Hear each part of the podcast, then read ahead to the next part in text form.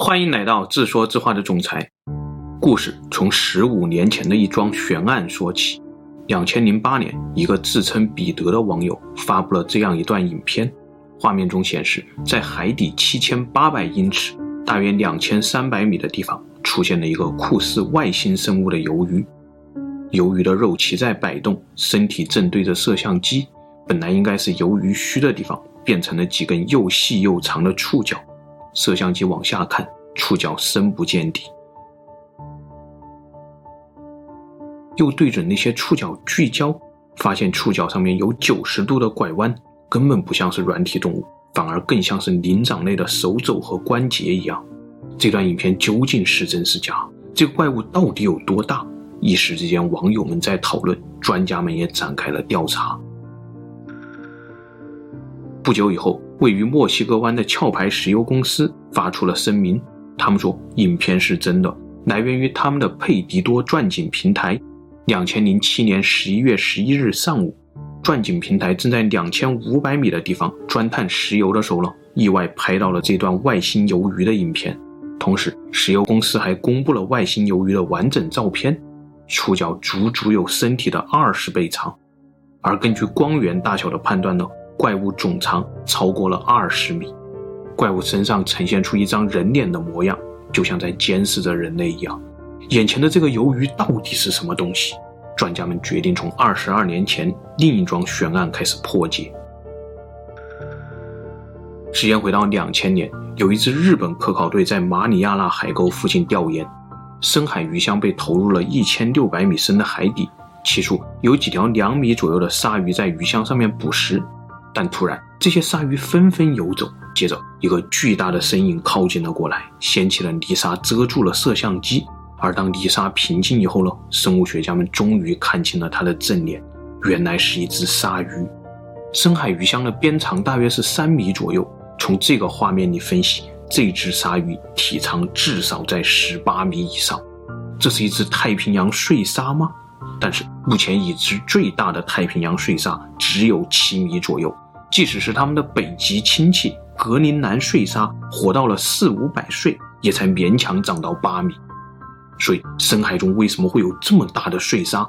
当时为了解释这桩悬案，专家们提到了一个深海巨人症的假说。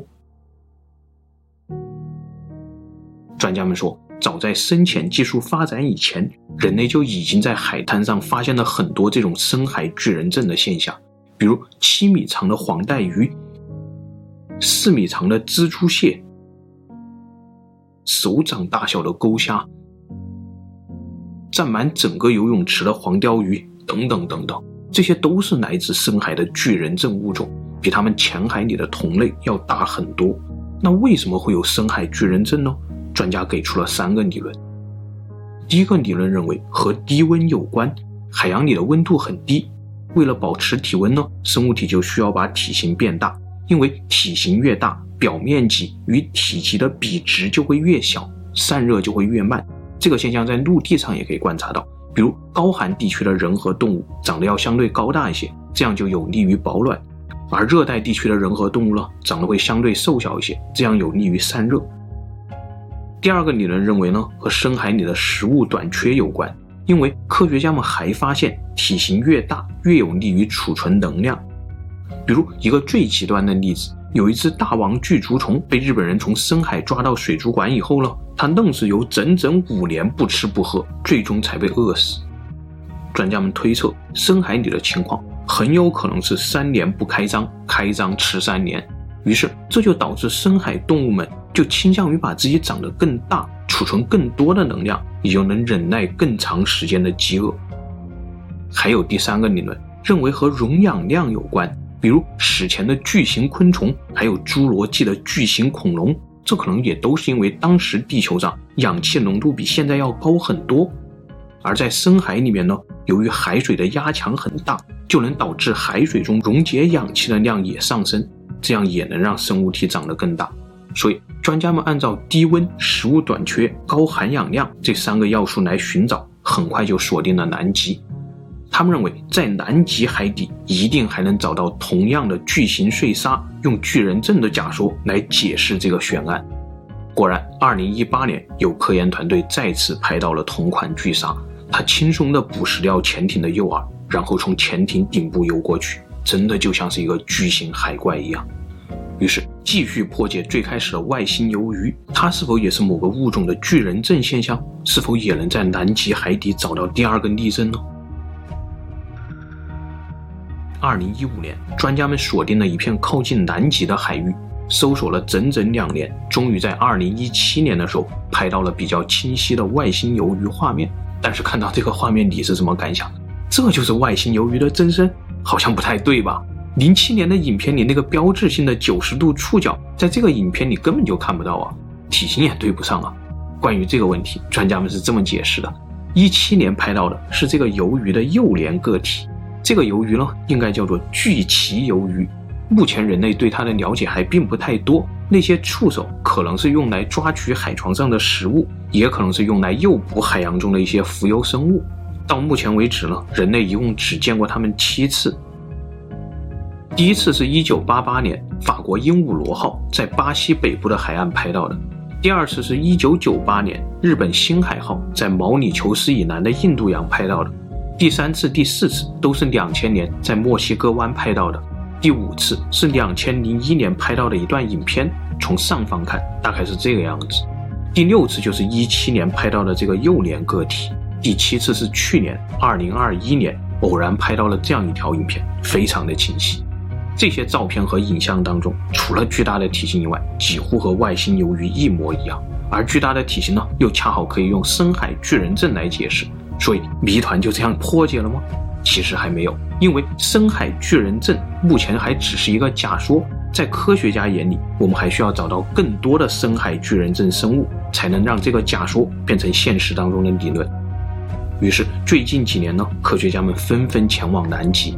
他们相信那里一定还有更多惊奇的东西，比如2017年就有记者全程跟拍了这样一场南极调查。从世界尽头的火地岛出发，三天以后呢，南极大陆出现在了眼前。这是一片被冰川覆盖的大陆，冰川厚度最厚的地方四千八百米，平均厚度也有两千四百米。这些冰川蕴含着全球百分之七十的淡水资源。如果全部融化，全球的海平面将上升六十米，而他们现在呢，全部压在南极大陆的头上，所以南极大陆都被他们压得下沉了。这是造成南极深海的一个特殊原因。在这里，大陆架周围的浅海都有五百米深，而大陆架之外那些断崖和深渊可以轻松地达到四千米的深度。科考船到达预定海域以后，开始下潜，水深十五米是冰山奇特的表面。一个接一个的凹陷，一直延伸到海底。打开温度测量装置，这里的海水竟然是零下一点八度。为什么没有结冰呢？原来这是因为海水里的含盐量非常高，即使到了零度以下也不会结冰。水下五十米，科考队看见了冰山的底部，这里没有任何生命迹象的痕迹。继续下潜，水深五百米，水温零下一点二度。深潜器来到了南极大陆架的海底，打开探照灯，这里竟然被各种生物覆盖了。按理说，五百米的海底没有阳光，在普通海域，海床上是一片泥沙，但是南极海底却是完全相反的景象。这些生物非常原始，在我们看来就像是一些杂乱的海草，但事实上呢，它们都是动物，靠过滤海水中的营养物质生存。有橙色的软体珊瑚。有雌雄同体，一出生以后就吃掉自己脑子的海鞘，还有海百合，它们的技能是真的会像一只百合一样在海里游泳捕食。我们现在看到的是它宅在岩石上的状态。接着，海床上又出现了一种粉红色的动物，它们叫做海猪，技能是用 N 多脚一起走路，同时还把路上捡到的东西很有节奏的往嘴巴里放。然后又出现了传说中的深海冰鱼。这种鱼有两只脚站在海床上，有类似行为的鱼还有这种深海狗母鱼，它们的脚更长，有三条，最长的能够达到身体的三倍长度。这些脚在站立的时候呢是非常坚硬的，而在游泳的时候呢又会变得非常柔软。所以你想到了什么？是不是很像前面的外星鱿鱼？也许冰鱼、狗母鱼还有巨鳍鱿鱼，它们的触角都有类似的深海技能。而这个技能究竟是什么呢？那就是科学家们目前正要研究的课题了。这些没有脚的小鱼也是冰鱼，它们的身体是透明的，这意味着它们的血液也是透明的。而为什么会出现透明的血液呢？这是因为这里的海水含氧量已经非常高了，它们不需要血红蛋白就可以为身体运送足够的氧气，所以预计中的深海巨物可能马上就要出现了。水深五百五十米，先看到的是巨大海星，直径有四十厘米左右，普通海星一般也只有十厘米左右。接着是海底深渊的断崖，断崖前出现了一个巨大的海绵，高度达到了一米左右，而普通海绵通常只有一个拳头大小。沿着断崖下潜，专家又向记者介绍，除了前面提到的三点巨人症要素，南极其实还有一个第四要素。这个要素叫做岛屿巨型化。当年达尔文环球旅行的时候就已经发现了这个现象，说是如果在一个孤岛上面独立进化，那么孤岛上的生物就倾向于越长越大，比如科摩拉多巨蜥、加拉巴哥巨龟，还有已经灭绝的新西兰恐鸟等等等等，都是这个原理。而南极海域呢，其实也是一个在一亿年前就逐渐形成的进化孤岛，这里有一个南极环流。它把来自赤道的暖流全部隔绝掉，同时也让南极的海水和气温变得非常寒冷。本来南极在变成孤岛之前呢，是一片热带雨林，还有恐龙在这里生存呢。南极冰盖下面呢，专家们也挖到过很多史前热带植物，还有巨型恐龙的化石。下潜还在继续，六百五十米，黑暗中出现了四条飘带，镜头跟着飘带移动。原来是一个长度超过了十米的巨大水母，毫无疑问，这就是传说中来自地狱的冥河水母。人类有史以来见过冥河水母的次数不超过一百二十次，所以关于它的很多问题我们都还不太清楚。它柔韧的肢体看上去非常丝滑，这似乎是为了捕捉更多的浮游生物，在水中慢慢的摆动，形成一张柔韧的捕食网。继续下潜七百米。会有什么样的东西出现呢？这个时候，专家们把机械手上的南极犬牙鱼伸了出去，这是诱饵，因为他们估计大王乌贼可能就要来了。北海巨鳌克拉肯，这是古代传说中的巨型触手怪，可以撕碎船只，也可以捕食人类。很长时间以来，专家们一直认为克拉肯就是一个传说，但是随着研究的深入，专家们发现。北海巨鳌的原型可能就是大王乌贼。有关大王乌贼最早的科学记录出现在1877年，当时巴西圣保罗报告了一只身长二十米的巨型乌贼，但是很快就腐烂了。他并没有留下标本，只留下这样一张现场的绘画图片。但是在科学记录之外呢，同一时期，1873年，美国牧师在自己家里的浴缸展示了一个巨大鱿鱼的肢体。还留下了这样一张照片。到了两千零四年，日本外海突然发现了一只完整的巨大乌贼，专家们研究以后确定这就是大王乌贼。接着又有科学家从抹香鲸的胃里面发现了大王乌贼的残肢，一推算，这种巨型乌贼可能有十五到十八米长。后来两千零六年的时候，有人声称拍到了这种大王乌贼的影像。当时，一个叫斯科特的水下摄影师正在研究红宝鱿鱼。他把一个摄像头安装到红宝鱿鱼的肉鳍上面，然后把鱿鱼放生。接着，这条鱿鱼就开始下潜。在达到三百五十米的时候呢，摄像机里突然出现了一只巨大乌贼的身影。它的触手和喙朝着摄像头这边就吸了过来，目测体长超过了十米以上，而且它明显是有意识的在袭击摄像头。他似乎正在帮受伤的红宝鱿鱼想办法解除身上的这个摄像头，看来他很有可能是拥有好奇心和同情心，是一种非常聪明的物种。再后来，直到2012年，终于有一个日本团队拍摄到了清晰的大王乌贼画面，目测体长超过了十三米。当时他正在六百三十米的海底翩翩起舞，两颗大眼睛看过来，画面非常的震撼。犬牙鱼的诱饵还在深海中飘荡，而深潜期的电池呢即将耗尽，不得不返航了。深潜期关闭灯光，开始上浮。而就在这个时候了，旁边的一艘辅助潜艇突然喊道：“有东西正在靠近你们，打开灯，打开灯！”灯光打开，竟然真的是一条巨大乌贼。在两艘潜艇的互相照射下面，我们看清了这条巨大乌贼的样子。但很遗憾，这并不是传说中的大王乌贼，而是一条柯达乌贼。虽然大王乌贼很可能马上就到，但是电池已经要耗尽了，现在非常危险。科考队不得不扔下犬牙鱼，依依不舍地浮了上去。快接近水面的时候，灯光再次被打开，眼前是密密麻麻的小虾米。专家们介绍。这是南极磷虾，号称地球的 bug，在南极一共有四百万亿只，全部加起来总重量至少有五亿吨，而全球七十七亿人类加起来也不过三点五亿吨。如果从这个角度来看，它们可能才是地球上进化最成功的物种。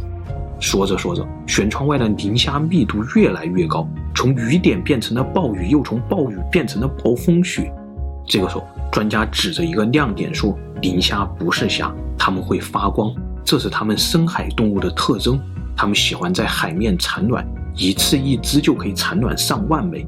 这些卵会迅速沉到三千米的南极海底，然后再从深海中源源不断地涌向海面，再次来产卵。”说着，专家们关掉了探照灯，黑暗当中出现了磷虾幽蓝色的闪光。它们养活了整个南极。也养活了世界上最大的两种动物——蓝鲸和座头鲸。座头鲸用气泡法捕捉磷虾，不断的吐气泡形成一张网，把磷虾圈到网中间，然后一口鲸吞。蓝鲸就更神奇了，他们会种植磷虾，通过排放富含氮磷钾的粪便增肥，把磷虾养成一个饱满的大谷仓，然后再一个前突，用大嘴将整个谷仓全部鲸吞。深潜期浮上了岸，虽然没有发现新的深海巨物，但是专家们又接着跟记者介绍了另一个南极奇观。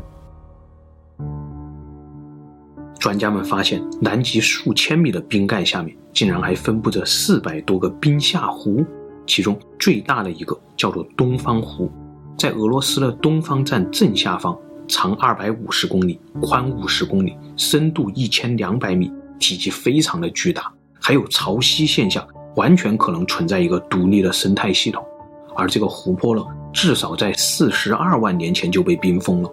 还记得深海巨人的四大要素吗？低温、高容量量、食物匮乏、孤岛效应。很显然，东方湖满足这所有的条件，所以就有人猜想，那里面很可能隐藏着四十二万年前的史前巨兽，或者说独立进化了四十二万年的某种深海巨物。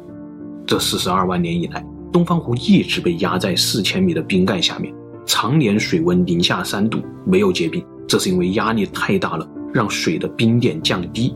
同时，强大的压力还让湖水的溶氧能力变得非常高，比普通的湖水至少要高五十倍，达到了三百毫克每升。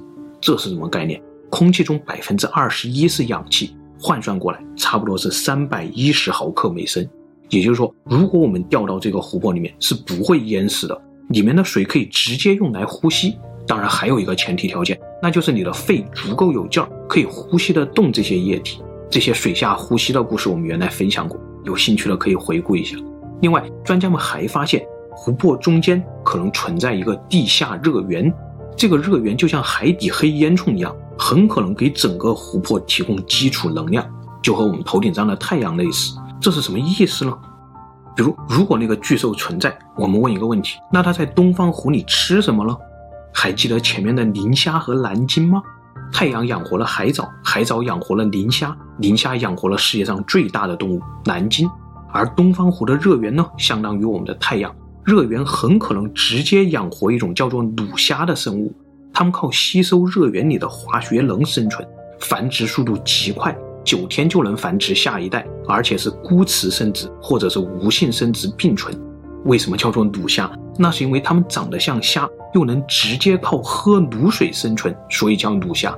另外，生物学上的卤水和我们生活中的卤水概念其实是差不多的。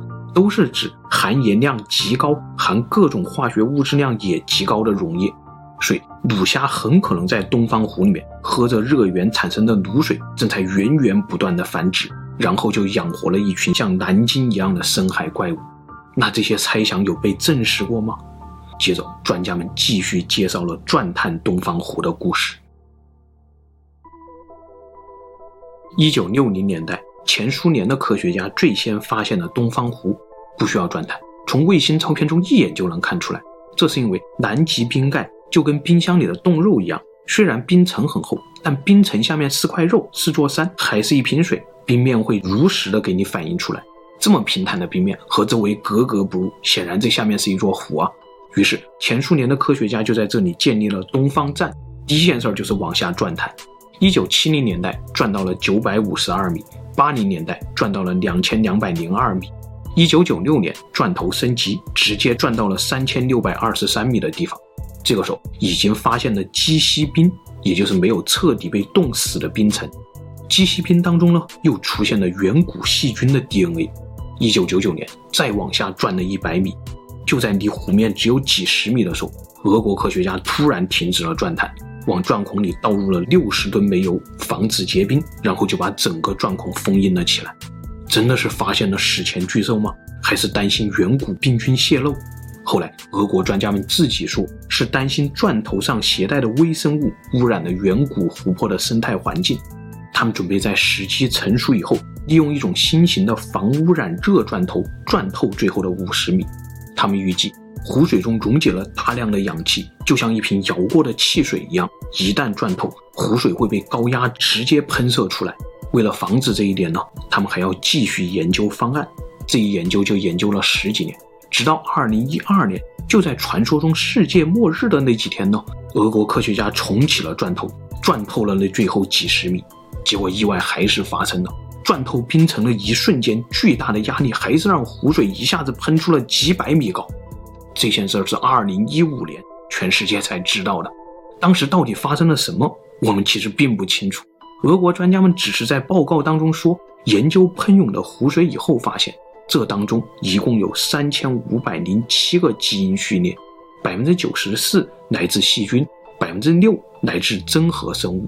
基因序列证明，东方湖当中有复杂的生物网，包括细菌、真菌、原生生物以及更为复杂的软体动物。所有的 DNA 序列当中，有两种序列是人类目前未知的生物。这两种未知生物会是什么呢？但从那之后，俄国科学家就永久封印了那个钻孔。今后也没有继续钻探东方湖的计划。除了俄国科学家在东方湖的研究，美国和英国的科学家其实也在南极锁定了两个冰下湖。美国人的湖在冰盖以下八百米的地方，很小，水深只有两米；英国人的湖在冰盖以下三千四百米的地方，比较大，和俄国人的东方湖类似。二零一五年，美国团队率先钻透了他们的小湖。还放了一个水下机器人下去，潜入湖底，看到了二十几条这种小鱼，还带上来一只鲜红色的怪虾。美国人的这次钻探证实了一个问题，那就是南极冰下湖当中虽然被隔绝了几十万年，但确实存在独立的生态系统。所以前面有关东方湖的猜想都有可能是正确的，有热源，有卤虾，有生态系统，再加上俄国人说的有复杂的软体动物和未知生物的基因。那么，四十二万年前的深海巨物，真的就还有可能隐藏在东方湖当中？海底究竟有什么？